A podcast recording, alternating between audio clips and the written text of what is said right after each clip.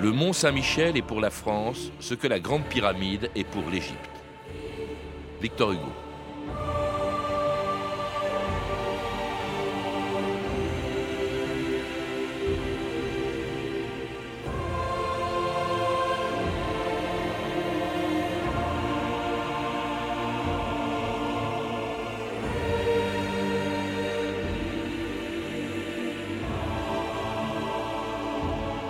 2000 ans d'histoire.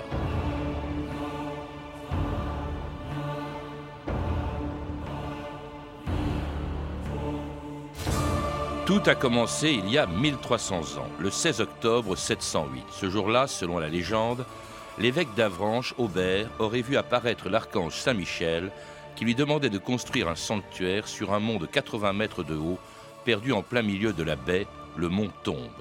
Aubert y fit donc venir les premiers moines d'une abbaye qui en quelques siècles allait devenir célèbre. Lieu de prière et de pèlerinage, le Mont Saint-Michel fut aussi une forteresse et même une prison. Mais si aujourd'hui il ne reste plus rien de l'ancienne abbaye de l'évêque d'Avranches, sur laquelle a été construit un des plus beaux lieux de culte du monde, si on n'y trouve plus de prisonniers, et s'il ne reste plus qu'une dizaine de moines au Mont Saint-Michel, avec plus de 3 millions de touristes par an, il est devenu le site le plus visité de France après la Tour Eiffel et le château de Versailles. Le musée avec les personnages de cire, l'histoire des sables mouvants, du Guéclin, ses nombreux combats, musée spectacle, une visite qui dure 20 minutes. venez visiter le musée du Mont-Michel avec les cachots, les prisons, les oubliettes, le périscope et les figures de cire. La visite dure 20 minutes, elle va commencer de suite. Les cachots, les prisons, les oubliettes, la cage en fer de Louis XI et le périscope. Ben, attendez. C'est allemand? Oui, 10, 15, 20, 25. Ja. Ja. Bitteschön. Un billet de musée, 1000 ans d'histoire. Avancez pour la visite du musée historique.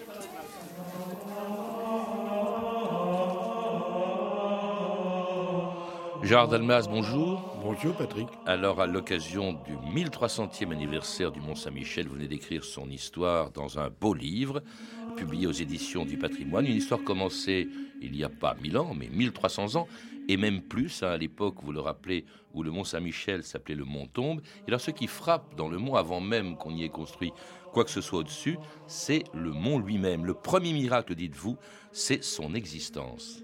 Oui, c'est euh, un miracle géologique déjà, puisque le mont, en fait, est une trace hercinienne euh, donc le monde date environ de 540 millions d'années, si on peut dire un chiffre précis d'ailleurs.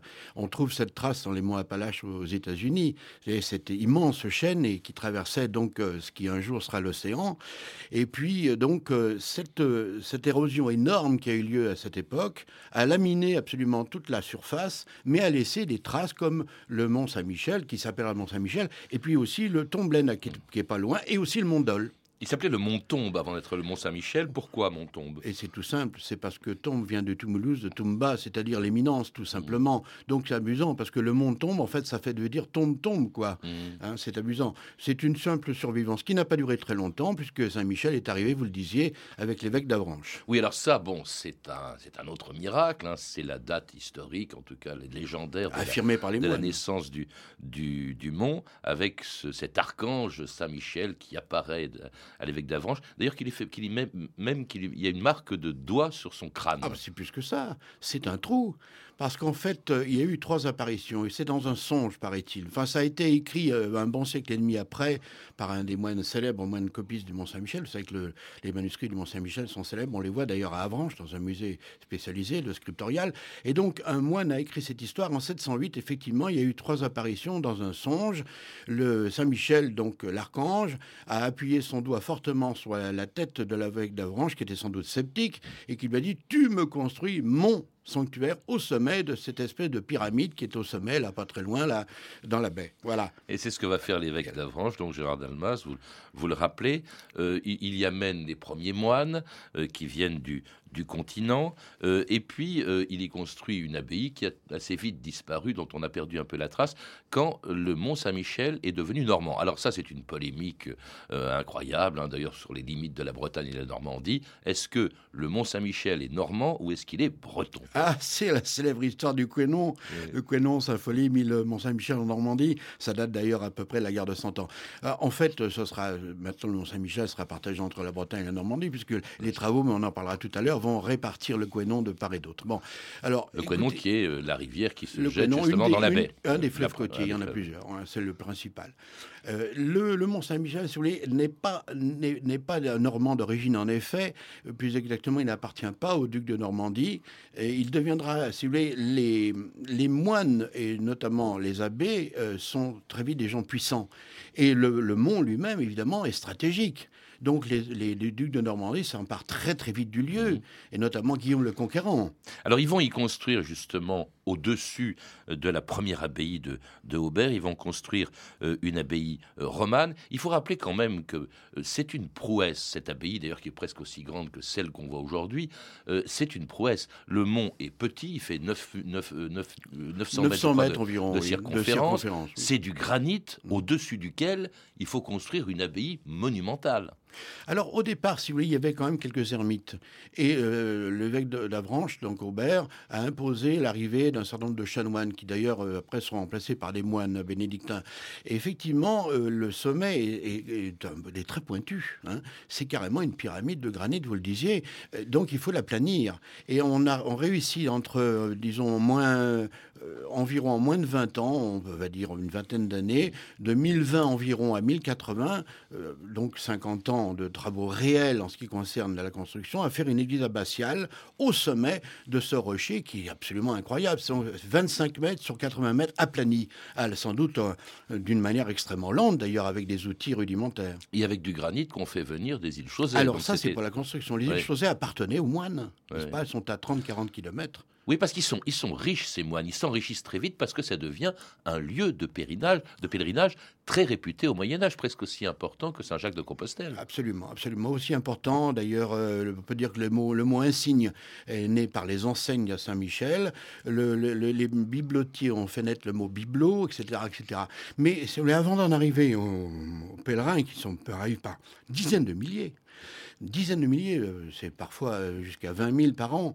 On a aussi quand même une, forte, un fort rendement sur les, par des territoires qui appartiennent aux, abbayes. Il y a 51 abbayes et appartiennent, ils ont, ils ont des propriétés qui vont de, la Cornouaille en Angleterre, donc en Grande-Bretagne si vous voulez, jusqu'à l'embouchure de la, de la Loire. C'est énorme. Les ports, des pêcheries, des, des, églises, des évêchés, des, exploitations de la tangue, le sable local, enfin énormément de choses. Alors autre tournant, Gérard Dalmas, vous le rappelez, dans l'histoire du Mont-Saint-Michel, c'est quand Philippe Auguste, après l'avoir ravagé, s'en empare, euh, euh, après la, euh, au, début du XIIIe siècle, au début du XIIIe siècle, oui.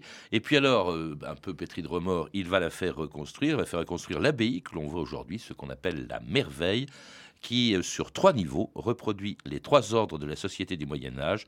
Nicolas Simonet, administrateur de l'abbaye, dans l'émission des racines et des ailes, diffusée sur France 3 le 19 novembre dernier. C'est en fait deux bâtiments accolés qui ont chacun trois niveaux. Là, ce que nous voyons pour l'instant, c'est le bâtiment côté est, celui dans lequel il y a trois salles à manger superposées. En bas, l'aumônerie dans laquelle on accueillait les pèlerins pauvres. Au-dessus, les grandes fenêtres avec des lancettes, l'hôtellerie, la pièce dans laquelle on accueillait les amis et parents d'amis du monastère et au sommet, tout en haut, sous les arcs de décharge, le réfectoire des moines.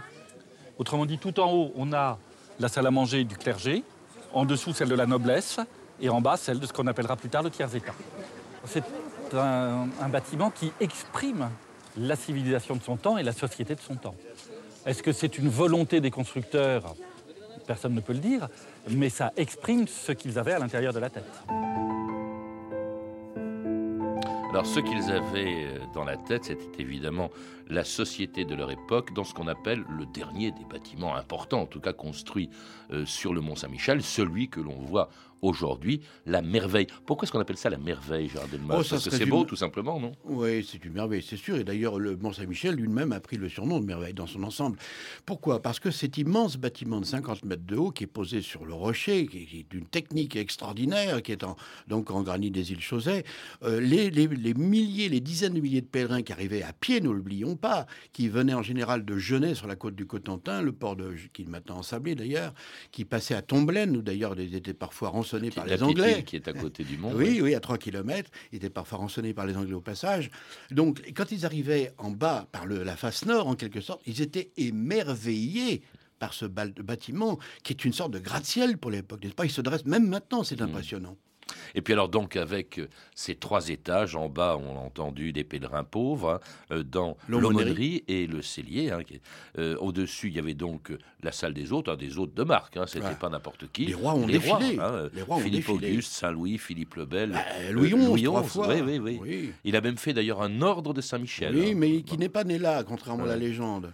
Et puis alors au dernier étage, donc la partie réservée aux moines, le réfectoire, le cloître, et puis au même niveau que le cloître, eh bien la, terrasse en haut de laquelle Tiphaine attendait son mari du Guesclin, tout en contemplant les étoiles. Alexandre Hérault sur France Culture le 1er juin 1998. C'est tout à fait magique d'arriver ici euh, sur la terrasse de l'Ouest la nuit, évidemment, parce que ben, on découvre le ciel en fait. Dans la journée, ce qui fascine, c'est l'horizon, l'immensité, avec euh, le balai des nuages. Et puis la nuit, ben, il n'y a plus de vent, n'y a plus de nuages, il n'y a plus que les étoiles. Et euh, quand on vit euh, dans le village, les étoiles, on les voit peu. On a toujours les, les pignons des maisons médiévales. On a toujours cette impression euh, un peu oppressante. Mais là, sur la terrasse, la nuit, il n'y a plus rien. Le ciel est au-dessus de nous, et puis brillant, au milieu des étoiles, la statue de Saint-Michel, l'archange. Et Dame Tiphaine qui nous attend dans votre maison du Mont-Saint-Michel? Mais que regardes-tu sur ces grèves? Rien. Elles sont vides comme ma vie. Une vie que j'ai passée à l'attendre, à le regretter, à l'attendre encore. Et c'était Tiphaine attendant son mari du Guesclin au Mont-Saint-Michel. hein, c'était pendant la guerre de Cent Ans, au cours de laquelle, d'ailleurs, grâce à ses fortifications, le Mont-Saint-Michel s'est illustré, Gérard Delmas. C'est même été une des seules parties de la France, du, du nord-ouest de la France, que les Anglais n'ont jamais pu conquérir. Absolument. Alors qu'ils étaient à Tomblaine à 3 km, à presque à portée d'arbalète, si je puis dire. Ils ont pris le Tomblaine deux fois et sans jamais pouvoir prendre le mont. Et là, on peut dire que le nationalisme est même, euh, d'une certaine manière, euh, le, le- oui, le nationalisme avec, le, avec Charles VII surtout, est né là. Le sens de la nation. Ah en- oui, le France, sens de la oui. nation est né là par la résistance à au Godon, n'est-ce pas? Au Godon, sans doute à cause de God, God, my God.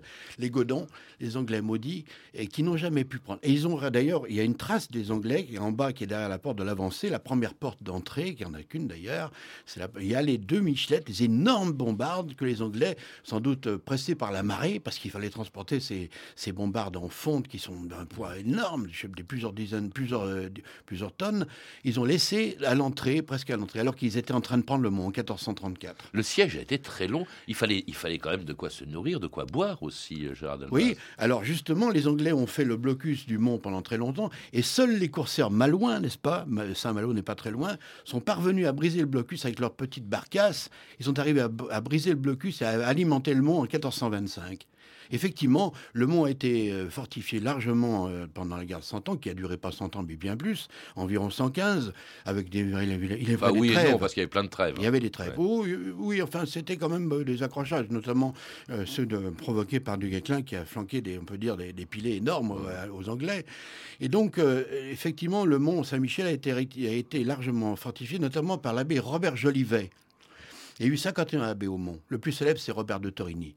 Mais euh, Robert Jolivet est très connu parce que il a d'abord magnifiquement fortifié le Mont pendant la guerre de Cent Ans, en prévision de la, à la fin d'une trêve, donc celle qui, qui, a, qui achevait le, la présence anglaise à Tomblaine. Et alors après, si vous voulez, il a, il, il a pensé que Charles, Charles VI, qui avait abandonné la France par le traité de Troyes en 1420, avait, bon, euh, avait raison et que l'anglais devenait définitivement le maître de la France. Donc l'abbé Robert Jolivet, qui avait fortifié le Mont magnifiquement, est passé du côté anglais.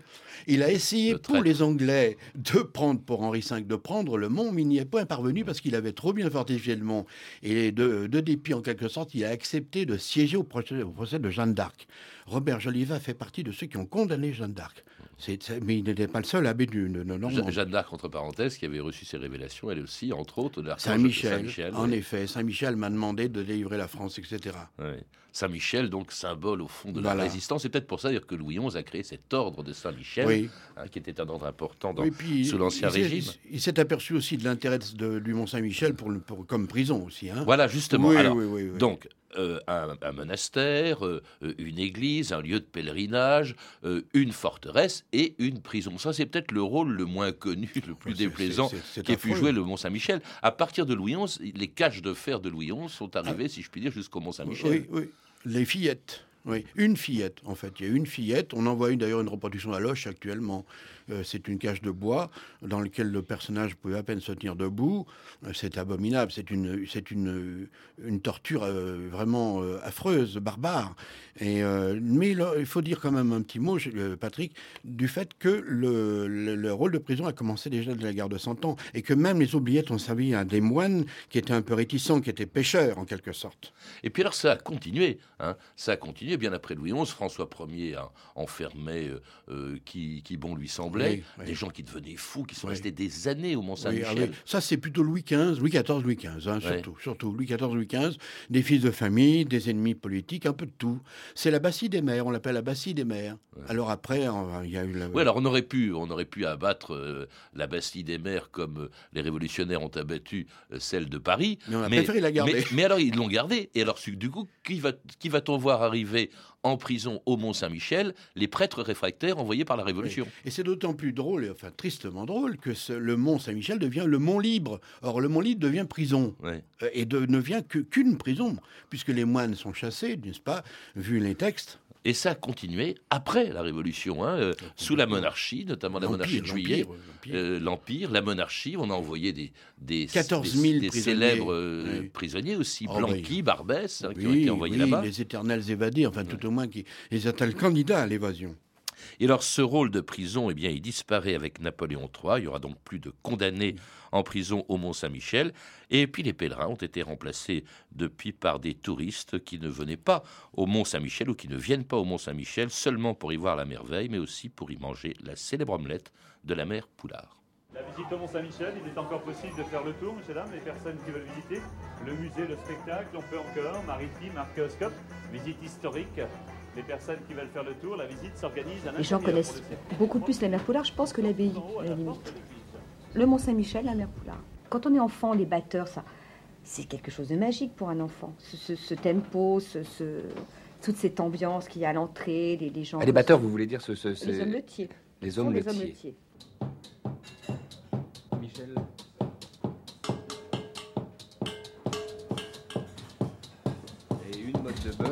être chef euh, cuisinier euh, chez la mère Poulard, c'est une vocation Oui, si on peut dire c'est pas vous non plus qui allez euh, livrer le secret de l'omelette. Et non. Alors évidemment, on ne donne pas la recette de la mère Poulard, hein, la mère Poulard euh, qui a disparu depuis longtemps, mais enfin qui est une figure avec son restaurant et son hôtel, une figure du, du Mont Saint-Michel, euh, du Mont Saint-Michel qui trouve une nouvelle vocation à partir de la fin du 19e siècle, c'est le tourisme. J'ai les chiffres sous les yeux, vous les mentionnez. 10 000 euh, touristes en 1860, 100 000 en 1910, 3 millions aujourd'hui, 300 fois plus qu'il y a un siècle, et tout ça pour à peine une centaine d'habitants aujourd'hui. Oui. Oh oui, à peine une centaine, parce que euh, selon les critères de l'INSEE, c'est même moins, ça doit être autour de 50-60, hein, en fait, ceux qui vivent réellement sur le mmh. mont.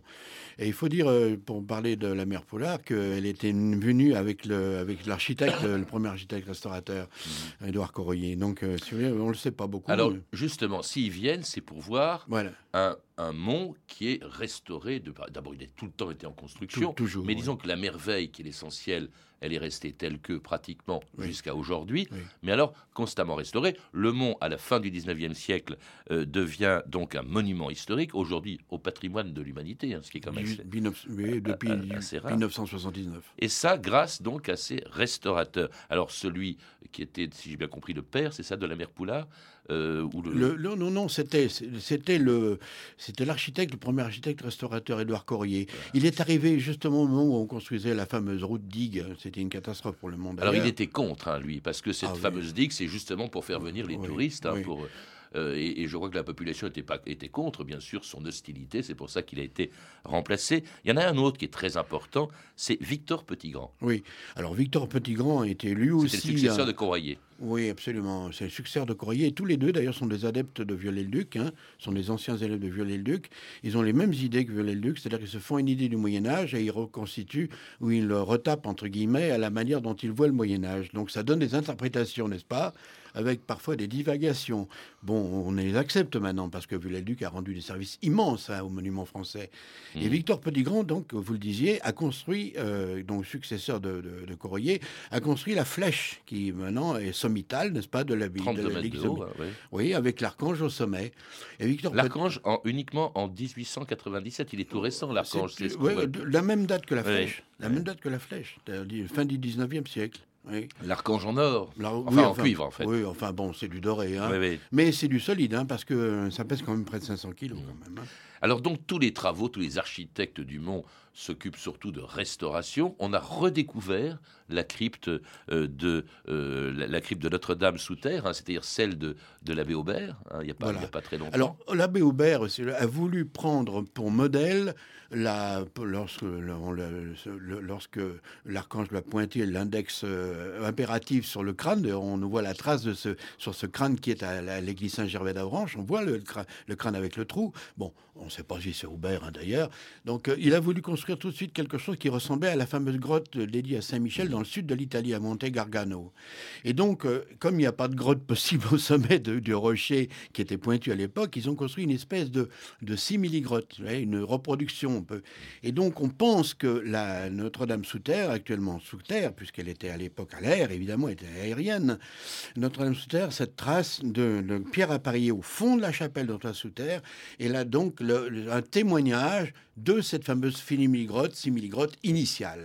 Alors ces architectes donc peuvent retrouver comme ça les vestiges du Mont Saint-Michel il y a 1300 ans.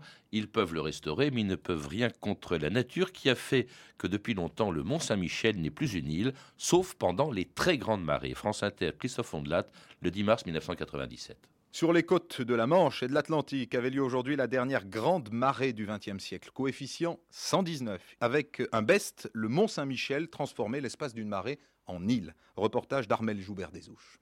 Lorsque la Grande Bleue a doucement caressé les remparts de la vieille citadelle, jusqu'à doucement l'étreindre comme des mains géantes, la merveille a alors dévoilé ses trésors. Le mont, enfin, redevenait une île. Je suis venu au Mont Saint-Michel pour voir la grande marée du siècle. C'est vraiment quelque chose de magnifique. Bon, on a vu la marée arriver progressivement. Et ensuite, à vitesse grand V, c'est unique. Hein. L'eau n'est pas montée aussi haut qu'en 1918, bien sûr, mais elle a tout de même pénétré par la porte de l'avancée. Et puis, elle est redescendue, aussi vite qu'elle était montée, à la vitesse d'un cheval au galop, laissant ainsi une baie vierge sur plus de 3 km. Du haut de ses 170 mètres, la statue d'or du mont, l'archange Saint-Michel, ne troquerait, c'est sûr, pour rien au monde, sa place au sommet de l'abbaye. Et cela pour y voir arriver la mer uniquement pendant les très grandes marées. hein, C'était Oui, en 97. on appelle ça les vives eaux d'ailleurs. Mais est-ce qu'elle va aussi vite? Est-ce que l'eau va aussi Oui, vite qu'un cheval au galop, comme c'est l'a une entendu? légende. C'est une légende sympathique qui a été lancée par un des militants, et Dieu sait si ont été nombreux au 19e siècle, ils ont sauvé le monde hein, grâce les grands, les grands romantiques, hein, à commencer par Victor Hugo. Maupassant, à la fin du 19e, est venu aussi à son tour. Bah, il était normand en plus. hein, bon. Donc, il a, c'est lui qui a lancé l'histoire du cheval au galop. C'est vrai que parfois, dans le, le tracé des, des- des petits fleuves côtiers, ça va plus vite. C'est vrai que quand le terrain est très plat, elle monte plus vite. Mais en réalité, comme disait quelqu'un local qui m'a beaucoup fait sourire, ça va à la vitesse d'un cheval, de- du cheval de Duguesclin, du percheron de Duguesclin, euh, quand euh, Duguesclin était dessus. Donc, Mm. environ 5 à 7 km à l'heure pour établir une moyenne. Donc, c'est pas du tout un cheval au galop. Oui, mais alors c'est dangereux, par exemple, si on peut s'enliser les sables mouvants Voilà. du Mont Ça, Saint-Michel. c'est Est-ce que c'est une légende, ça? Alors non, non, non, c'est pas du tout une légende, et ça reste quelque chose de dangereux. Il y a quatre dangers dans la baie, et qui demeurent, d'où la cloche d'ailleurs qui sonne pour le brouillard. La foudre, le mont a brûlé douze fois, notamment à cause de la foudre. Le, le- la foudre, les- l'hélice, euh, je vais vous en parler, la marée qui monte, bon, ben, le gâteau, elle surprend sur les bancs, et puis alors l'hélice. Donc, alors l'hélice, si vous voulez, c'est le problème de ce sable qu'on appelle le sable du Mont Saint-Michel. En réalité, c'est pas du sable, c'est un- une, espèce de farine qui mélange la vase avec de- une farine coquillère. hein. Il y a des milliards de coques qui sont transformées en farine. Et, ces lises sont des trous dont, la surface est parfaite, euh, sèche, semble sèche, et de, tang, puisque c'est un mot, la tang, le mot local hein, pour le, le sable. En fait, c'est un mot des vikings d'origine. Et la tang est un endroit extrêmement dangereux parce que, si vous voulez, les lises, on ne voit pas qu'il y a un trou d'eau de, vase. Et d'ailleurs, je vais vous citer, si vous le permettez, la description faite par, euh, par Victor Hugo, qui était sans doute le, le plus grand défenseur du monde, hein, qui raconte comment un homme C'est terrible. C'est une tragédie en quelques mots. Le misérable essaye de s'asseoir, de se coucher, de ramper. Tous les mouvements qu'il fait l'enterrent. Il se redresse, il s'enfonce, il se sent engloutir. Il hurle, il implore, désespère. Le voilà dans le sable jusqu'au ventre. Le sable atteint la poitrine. Il n'est plus qu'un buste. Il élève les mains, crispe ses ongles sur la grève, veut se retenir à cette cendre, s'appuie sur les coudes pour s'arracher à cette gaine molle, sanglote frénétiquement, le sable monte. Le sable atteint les épaules, le sable atteint le cou, la face seule est visible maintenant, la bouche crie, le sable l'emplit, silence, sinistre effacement d'un homme. Pas vous allez dissuader les touristes en nous disant non, parce qu'il faut, il faut un guide. alors il faut un guide. Il y a de beaucoup de touristes. Alors il y a une digue. Vous l'avez parlé. Est-ce que c'est cette digue qui est responsable du fait que le Mont Saint-Michel n'est plus une île? C'est l'ensablement de toute la baie. C'est pas C'est un des grands responsables. C'est un des grands responsables parce qu'il, euh, si vous voulez, depuis la fonte la dernière glaciation, c'est-à-dire environ moins 10 000 à moins 12 000, euh, moins 8 000 pour les dernières traces, le, mont qui était largement en terre est devenu une île. Maintenant, il va redevenir une île, mais plus tard. Bon. Et donc, le, sable, si vous voulez, monte d'un millimètre par an. Donc, il y a 5 à 7 à 12 à 15 mètres de sable et donc, là, si vous voulez, la, digue, la digue de, qui relie le continent sur 2 km 2 à la, au mont, si vous voulez, euh, euh, permet au sable de s'entasser sur les côtés. D'où les travaux pharaoniques qui sont commencés à peine en 2006, hein, simplement. Alors il y a deux projets un barrage sur le Quénon, hein, pour qui, qui, qui permettra il est en cours d'achèvement d'ailleurs. Et puis également le fait qu'on ferait de cette digue, on la couperait, une passerelle, et on en ferait une passerelle pour hein. rétablir les courants autour du mont et rétablir le Quénon euh, qui passera donc désormais des deux côtés. Le principe est très simple de ce barrage. Il retient l'eau à la marée haute, n'est-ce pas, avec l'eau du Quénon et à la marée basse, il fait des lâchers. Et peu à peu, le sable sera ainsi évacué tout doucement. Et en 2020-2025, on peut dire que le mont redeviendra à peu près une île. Et au lieu de 30 à 50 vives eaux par an, on en aura 150. On peut dire que le mont redeviendra une île. Merci Gérard Delmaz. Vous êtes l'auteur du livre, je le rappelle, Le Mont Saint-Michel, qui a été publié aux éditions du Patrimoine, Centre des Monuments Nationaux. À lire également Entre ciel et mer, Le Mont Saint-Michel, de Jean-Paul Brigadi, réédité chez Gallimard Découverte, ainsi qu'un hors-série de la revue Les Cahiers de Sciences et Vie, intitulé Les monastères et le Mont Saint-Michel, en kiosque jusqu'au 5 janvier prochain. Vous avez pu entendre un extrait du film Du Guesclin de Bertrand de Latour, ainsi qu'un extrait de l'émission Des Racines et des Ailes, dirigée par Patrick Charles et diffusée sur France 3 le 19 novembre dernier. Vous pouvez retrouver toutes ces références par téléphone au 32 30, 34 centimes la minute ou sur le site franceinter.com. C'était 2000 ans d'histoire, la technique Sandrine Laurent et Philippe Duclos, documentation et archivina Emmanuel Fournier, Clarisse Le Gardien, Franck Olivard, Hervé Evano et Frédéric Martin, une réalisation de Anne Comilac. Demain, dans 2000 ans d'histoire, le dernier des grands chefs Apaches, Géronimo.